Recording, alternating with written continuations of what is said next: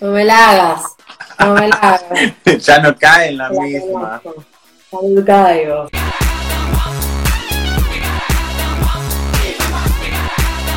Hola a todas, a todos y a todes. Bienvenidos a un nuevo episodio de Estación Nerdolandia. Chidalita, ¿cómo te va? ¿Todo bien?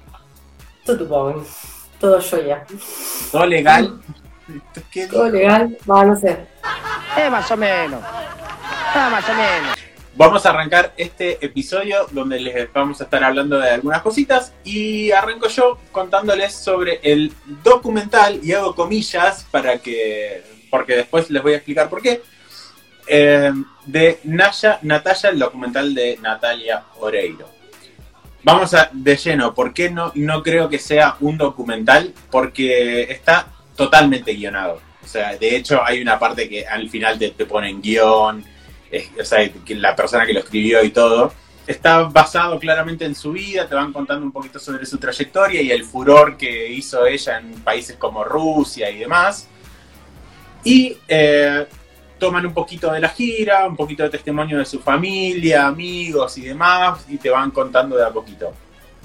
El tema es que, Clara, al verlo tan guionado, es como que yo no lo puedo llegar a tomar como un documental se nota que las escenas están hechas como muy, muy a propósito, como para, uy, mirá, qué bueno este plano, hagámoslo así. Que no queda mal, realmente la dirección y la edición me, me encantaron porque tiene cosas muy copadas de ver, como por ejemplo cuando van mezclando eh, el tema este, creo que se llama Que digan lo que quieran, y lo van mezclando, por ejemplo, con su fiesta de 15, lo cual está copado porque la edición está bien hecha y parece como si fuese la música que hubiesen elegido para, para la fiesta y para el video de ese momento y qué sé yo. Y así es como que lo van armando y la verdad que en ese sentido la edición está muy buena. O por ejemplo cuando van eh, su- su- superponiendo planos de, mm, no sé, de- del recital contrastado con, no sé, la, la imagen de lo que es la- las ciudades que va visitando. No, Y en ese sentido, la verdad que está bueno. eh, pero, ya te digo, o sea, no, no lo tomaría como un documental porque no lo considero tal. Y algo que dijo la faraona, que la verdad que, que me pareció súper acertado, es el hecho de que eh, muestran toda la parte como buena. O sea, te muestran, ah, sí, porque Natalia es recopada, es re dulce, es re talentosa, ta, ta, ta, ta, ta. Pero como que no, no se meten en la mierda como otros documentales sí lo hacen. Como por ejemplo, me ha pasado de ver el documental de Katy Perry con, cuando hizo la gira de, de qué disco era, del que tenía, de Teenage Dream, donde la mina en el medio de, de toda esa gira se separa y te muestran toda esa, esa, esa parte. Acá es como que nada, te muestran todo cos- cosas copadas nada más. Entonces es como que sentís que falta un poquito una, una pata de, todo eso, pero, pero sí lo sentí que sumó en todo lo que decía antes de, en cuanto a fotografía, el- la edición, la dirección y demás, que la verdad que me parecieron súper copadas, pero me parece que está mal tomado decirlo documental porque no lo considero tal. Es más como una... mm, Pero no es una biografía. No, tampoco, tampoco porque sería como uh, tipo autobiográfico, una autobiografía. Claro, bueno, pero, pero por ese tipo de biópico o ese tipo de cosas, ahí a mí me gusta que se metan la mierda. Después, documental para mostrar lo que el crecimiento de Natalia Oreiro, no sé por qué, ¿vos sabés por qué motivo lo lanza ahora Netflix? No, la verdad que no tengo idea por lo que por lo que estuve viendo todo el tema de esta gira y demás fue todo de alrededor de 2014, Un 2015. montón por eso. Claro, es, es, es material que ya venía dando vueltas hace rato. Tal vez lo que sí es nuevo es el tema de los testimonios y, y lo, lo que van hablando su familia y amigos y demás. Pero por lo que estuve viendo, todo lo que es esta gira es, es viejo. El Seba del pasado no tenía ni idea. Naya Natalia se proyectó el 27 de junio de 2016 en el Festival Internacional de Moscú. Ahí Netflix se interesó por el material y anunció el estreno a través de la plataforma. Pero la verdad que es eso, o sea, la verdad que la, la- la mina a mí me cae súper bien, entonces Sí. la- lo, lo que vi me, me gustó, pero me parece que está mal puesto el nombre de no- documental porque no, no lo considero tal. O sea, tenía cosas como muy perfectas para hacer un documental, que, Ah, ya. Que, que claramente no, no lo tendría de otro modo, que es, este es lo que te decía, o sea, la- las cosas que estaban llenadas y demás, entonces es como medio rari, pero igual me gustó y nada, me, me entretuvo. De hecho lo, lo vi cuando estaba a punto de decir, bueno, me voy a dormir y me voy a poner esto porque tengo sueño y de hecho me, me lo vi entero y no, no me dormí, dura una hora y cuarto, tampoco es que dura tanto, o sea, es como capítulo y medio de una serie.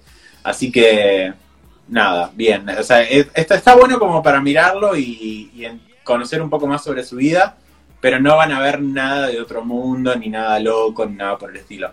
Sí apunto más a documentales como que lo tienen en Netflix, incluso el de Taylor Swift, que también me parece que está muy bueno porque habla un montón de todas las partes no copadas de la mina y las cosas que se ha tenido que enfrentar como para poder llegar a donde está. E incluso veces que le decían, che, mirá, no hagas esto y la mina lo terminaba haciendo porque era algo en lo que ella creía. Nada, eh, la verdad que me gustó más el de Taylor Swift, pero eh, el de Naya, Natalia, la verdad que también me gustó. Así que Nati, te amo, loca.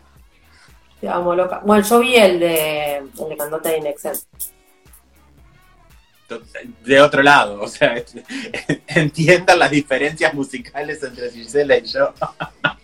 No, hasta a mí, Natalia Oreiro, las canciones, primera, no, o sea, me encanta ella, yo te dije, para mí, esa chica es carisma 100%, porque para mí canta como el culo, actúa como el orto, o sea, no, no, sí, no, yo sé que la, la recontrabanco, ¿eh? Pero no me gusta ni cómo actúa, ni cómo baila, ni cómo canta. Me parece como que no tiene un talento para eso, pero sí tiene mucho carisma. Y la zafa, pero de una manera que, o sea, en Rusia la rompe, la rompe toda, y la mina, o sea, vos la ves y es hipnótica, y habla y, me encanta, ¿no? En la rebanco, eh, me, cae súper bien Natalia, pero no, no puedo decir que, tiene talento, para mí no lo tiene. Y el documental de Inexcess, bueno, justamente también retrata también el desconocimiento que había con respecto a la muerte de él y bueno, todos los mitos que, que surgieron. Está muy bueno el documental, pero bueno, nada. Es como ver el googlearte el club de los 27. Claro. Bueno, hay algo que, algo que me había quedado colgado de, en cuanto a Sí. Natalia. Yo personalmente nunca la vi, pero sí trabajé en un lugar donde la mina iba cada tanto, porque vivía ahí a la vuelta, y dice que, claro, iba a la mañana a buscar el desayuno o algo para desayunar, y claro, caía por ahí capaz que en pantuflas, bata, viste, como re despeinada. Vivía a la vuelta a la casa de mi abuela. Yo la vi 20 millones de veces, re sencilla. ¿En Plaza Serrano, decís? ¿O? Sí. Aparte tiene palmeras adentro de la casa. Bueno, y dice que le- ella decía, ay chicos, perdón que vine así toda desarreglada, pero dice que todo el mundo la miraba y se quedaba loco mirándola, porque no, no Sí, o sea, no, tiene, algo, algo en la mina que es súper imponente. Y, y la verdad que sí me pasó, por ejemplo, con Moria, cuando la, cuando la vi a Moria me quedé así. Pero aparte Moria es altísima, es como que es, sí. es un minón. O sea, Moria también la vi. Tortico, Pero Natalia, Yo siento que vos no sentís esto que me estás haciendo. Sí. Yo, yo tengo buen approach y tengo buena comunicación y lo siento de verdad. Yo te lo acepto porque no soy ni soberbia ni nada, cero. sí. te quedás ahí, pero aparte Moria con, se aparece con, con toda esa cosa imponente que tiene, porque no es una amiga que va a sal- salir, salir desapercibida por la calle. Pero Natalia no, Natalia yo la he visto en jogging, en- súper, súper sencilla, súper sencilla. La vi 20 millones de veces, me encanta. Y aparte, obviamente, que la gente le gritaba, qué sé yo, y No, es muy buena onda, es muy buena onda, por eso también la gente la quiere muchísimo porque, porque es buena onda. O sea, la ves en la calle y la minas tal cual eh, se muestra. Exactamente. Bueno, pasemos de tema. Giselita, ¿qué anduviste viendo vos esta semana? Yo vi la cuarta temporada de la serie 3%, que es una producción brasilera, que la realidad es que es la primera serie hablada en portugués, producción original de Netflix en, en la plataforma. Eh, origen, o sea, producción original Netflix Brasil. Es la única hablada en portugués. Si te fijas en, en todas las series que hay, es la única. ¿Posta no, no tienen otra, otras series de allá? No, no, no, no. No, viste que ellos son más telenovelas, o sea, igualmente los personajes de las telenovelas brasileras, si alguna vez alguno vio, son siempre grises. Ni el malo es tan malo, ni el bueno es tan bueno. Bueno, acá es como que la temática sigue exactamente igual. ni el malo es tan malo, hay como todo un gris Bueno, ¿de qué trata la serie? La serie es un futuro distópico donde únicamente el 3% puede acceder a una situación de vida y una calidad de vida mucho mejor.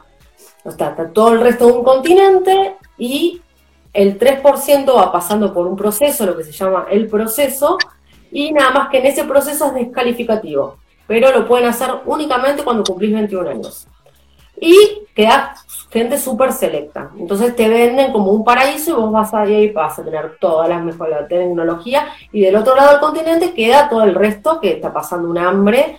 Eh, entonces se mueren por, por, por, pasar. Y bueno, hay gente que no pasó y, bueno, nada. Y después también tenés la gente que está en contra de, de, todo eso. Y, y, bueno, nada, y ahí empieza, empieza lo mejor de la serie de cómo se van cambiando de bandos, cómo va a haber gente que se infiltra para destruir el proceso por adentro.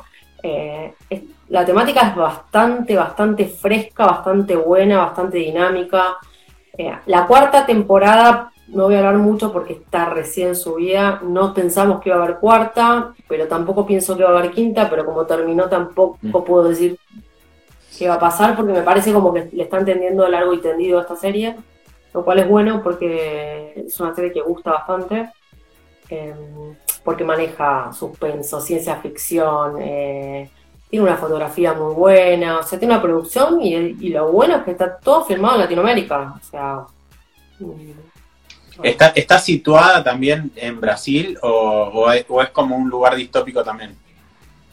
El lugar lo ves distópico, porque aparte hablan de un lugar que después eh, bueno, que es el, paraíso, digamos. Bueno, es un continente, después tenés la concha y tenés eh, este lugar que es donde se maneja el proceso para pasar al tamar, a donde van a ir todos los elegidos. Que es más o menos, más o menos. la desigualdad extrema del 3% o el mínimo porcentaje que, que maneja el mundo. bueno, pero traducido en una serie. O sea, y todo lo que hacen los personajes, porque obviamente que si te quedas del otro lado, estás de un lado de mierda, donde la gente pasa hambre, donde la gente, los, la, gente que sobrevive la pasa súper mal. Entonces, por eso esa desesperación de pasar de ese lado y después tanta gente que, bueno, viene con otra cabeza y dice, bueno, esto vamos a hacerlo mierda y vamos a hacer que esto, estos recursos abastezcan a todo el continente. Es una crítica social bastante grande por lo que contás. Muy, muy, muy. Por eso, o sea, las primeras temporadas te quedás tipo. Y las cosas que pasan y las cosas que tienen que hacer los chicos para sobrevivir, porque pensar que son pibes, o sea, tienen 21 años y tienen que pasar por cada cosa para poder lograr. Eh, y bueno, y ahí te sale toda la miseria humana, obviamente, si estás de un lado de que querés tener una mejor calidad de vida o si no vas a tener una mierda, y bueno, sí, te la vas a recontra jugar y vas a terminar siendo una mierda. Entonces, por eso digo, los personajes no son grises, pero la serie es muy buena. La verdad, yo la, la super recomiendo como, como, serie. La cuarta temporada me, me resultó bastante complicada verla, pero, pero bueno, tiene muy buena fotografía, las escenas son muy buenas, todo lo que es la parte de ciencia ficción se maneja, toda la parte tecnológica la maneja muy, bastante bien, la capacidad que tiene de, de entretenerte, porque generan como muchos secretos, como que nunca sabes para dónde van a disparar los personajes. Entonces es como que eso te mantiene expectante todo el tiempo. Se nota que está súper cuidada la producción. No, no, no ves nada así como raro o esto me resulta raro. La música es una música brasileña, pero la música brasileña tranquila, no es la música. Brasil tiene muy buena música y tiene esa música que es de carnaval, qué sé yo.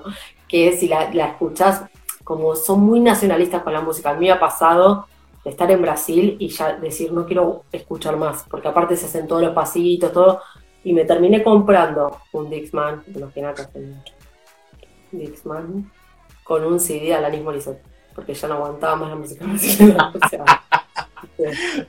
basta, basta, porque me No queremos saber en qué año fue eso. 2000, por ahí, sí, no, sí. Yo estaba en el secundario, Gisela, en ese momento. Sí, sí, 99-2000. Sí, bueno, te un Dixman que estaba en remo en ese momento. Claro. Dixman. Así que bueno, nada. Eh, está bueno. y la, la gente que tiene la posibilidad de verla, es una serie que tiene como máximo ocho capítulos.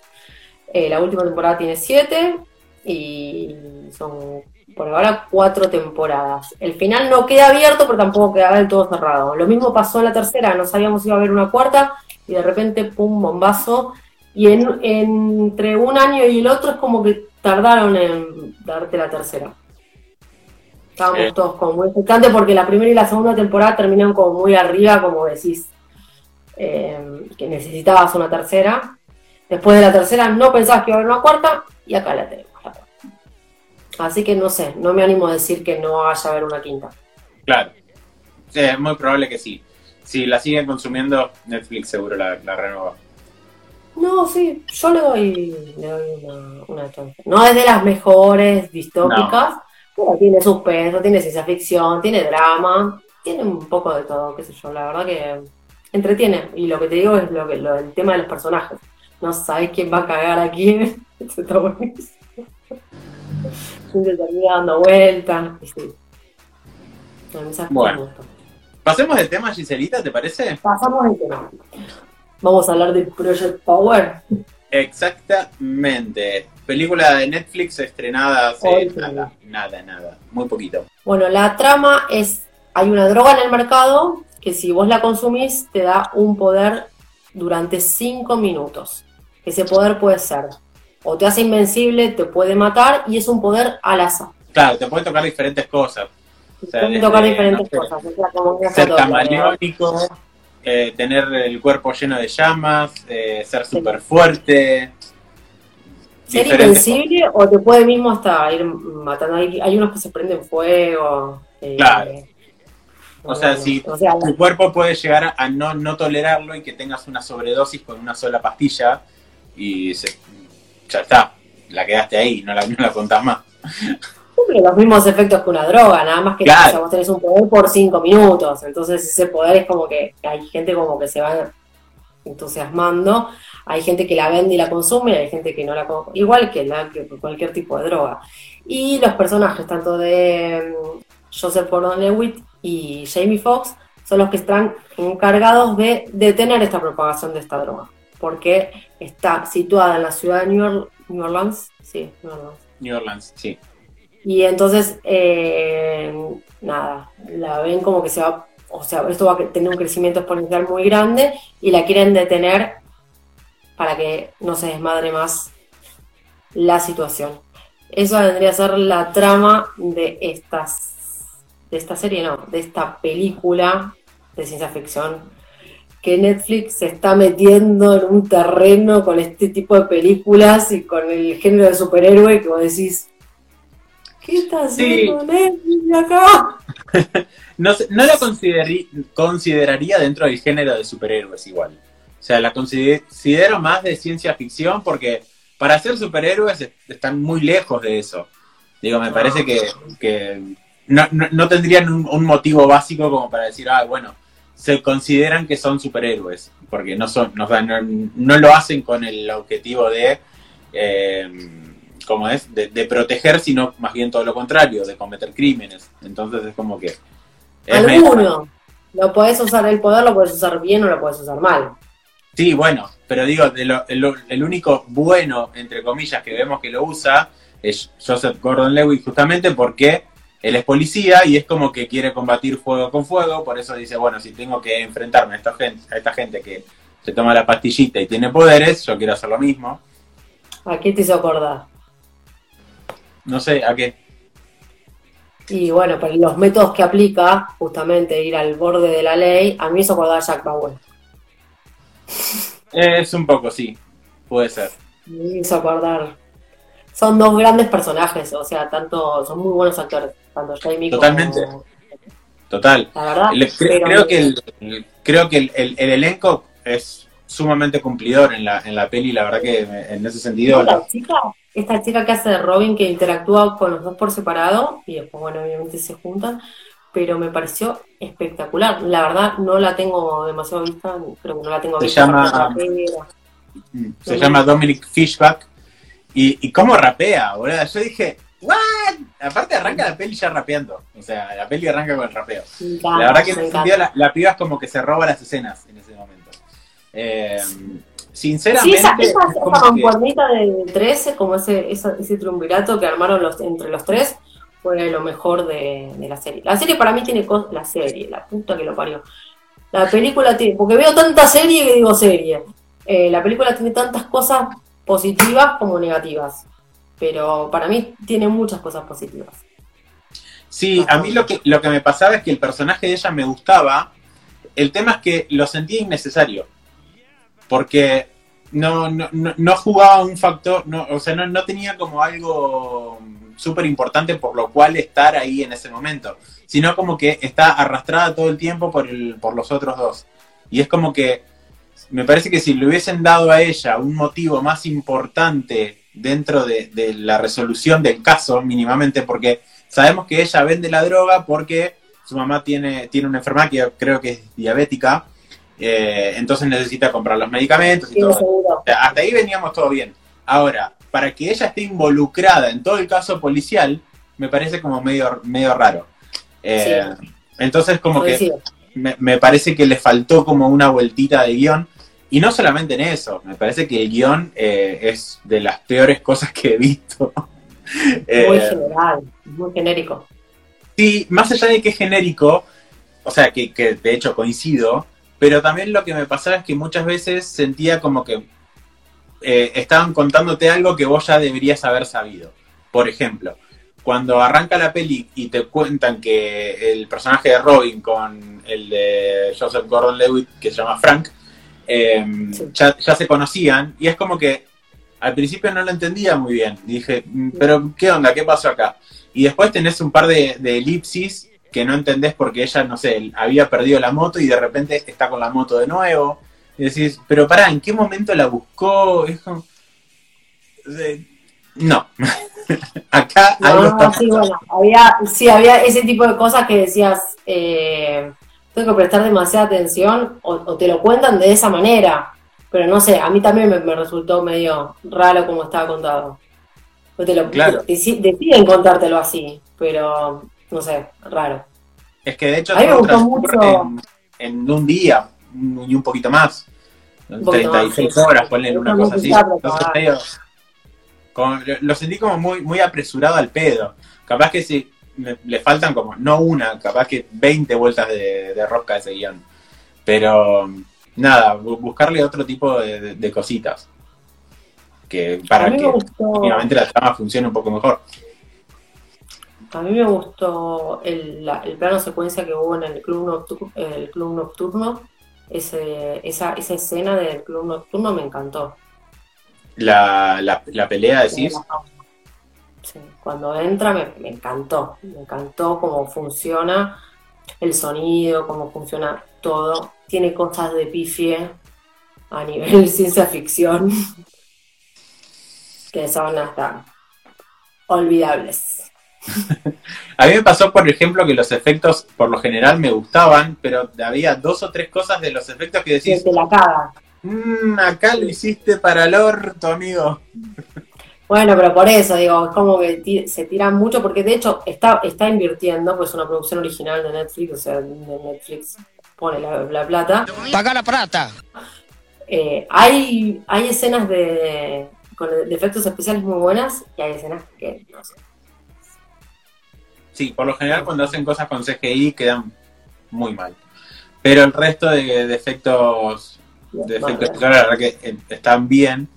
Eh, no es la gran cosa, pero por ser una, una cosa, algo, una peli para ver en Netflix, la verdad que está bastante bien. Sí, Eh, dentro de streaming, sí, obviamente lo que decimos siempre. Pero es una película de blockbuster, no es una película que vayas a Exacto. ver o que vayas a. A mí, obviamente, cuando vi el, el tráiler, a mí el tráiler me llama la atención, porque obviamente que los trailers siempre te ponen lo mejor. A mí el tráiler me gusta, me gustan ellos, me gusta. A diferencia de que son muy buenos actores los dos, lo que me pasó con Joseph Gordon-Levitt es como que el personaje se me fue desdibujando y me fui olvidando del personaje. Podía prácticamente no haber existido.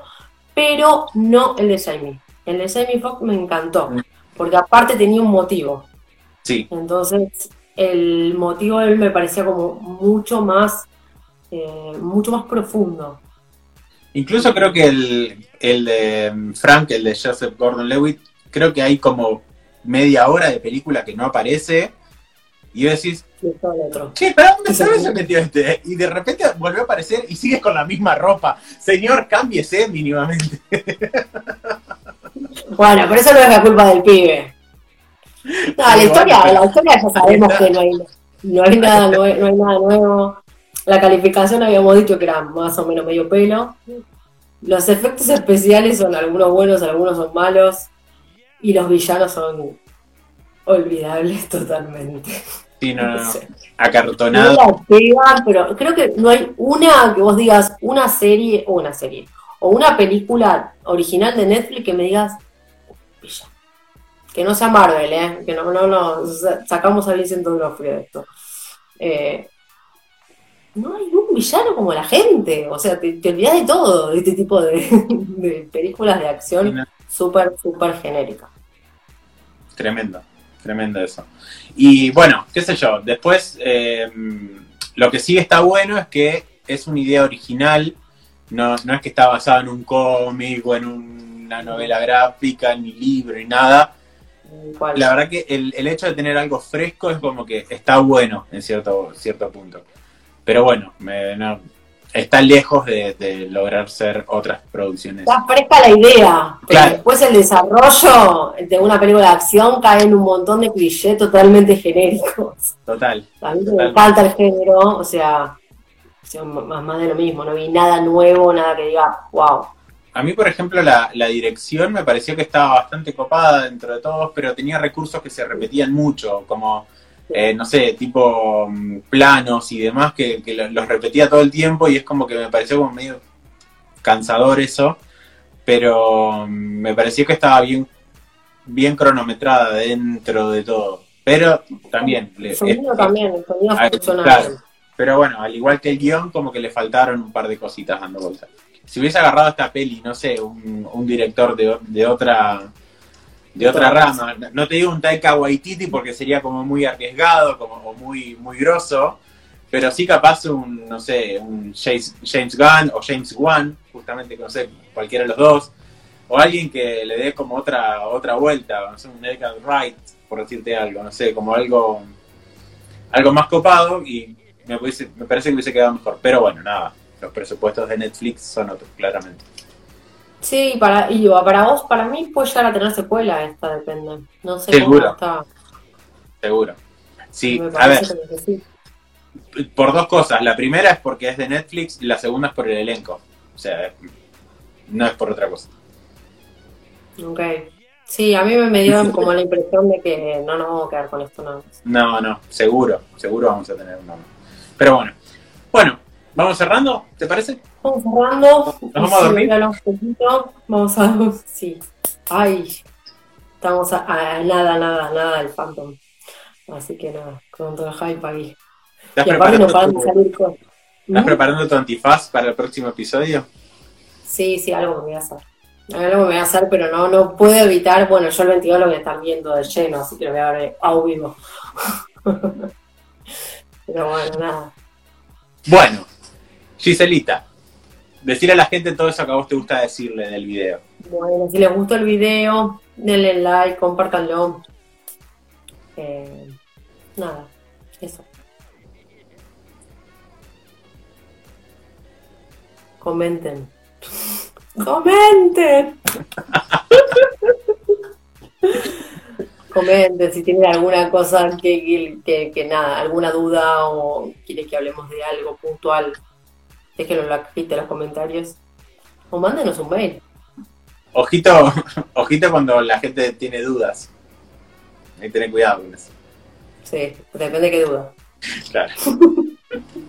bueno, ¿dónde pueden ver o escuchar esto, Giselle? En YouTube y en Spotify como Estación Nerdolandia. Perfecto. Nuestras redes sociales son Estación Nerdolandia en Instagram y E-Nerdolandia en Twitter, Giselle Mazán y Sebatius. Así que nos estamos viendo por ahí. Chiques, les mandamos un besito. Que descansen. Chau, chau.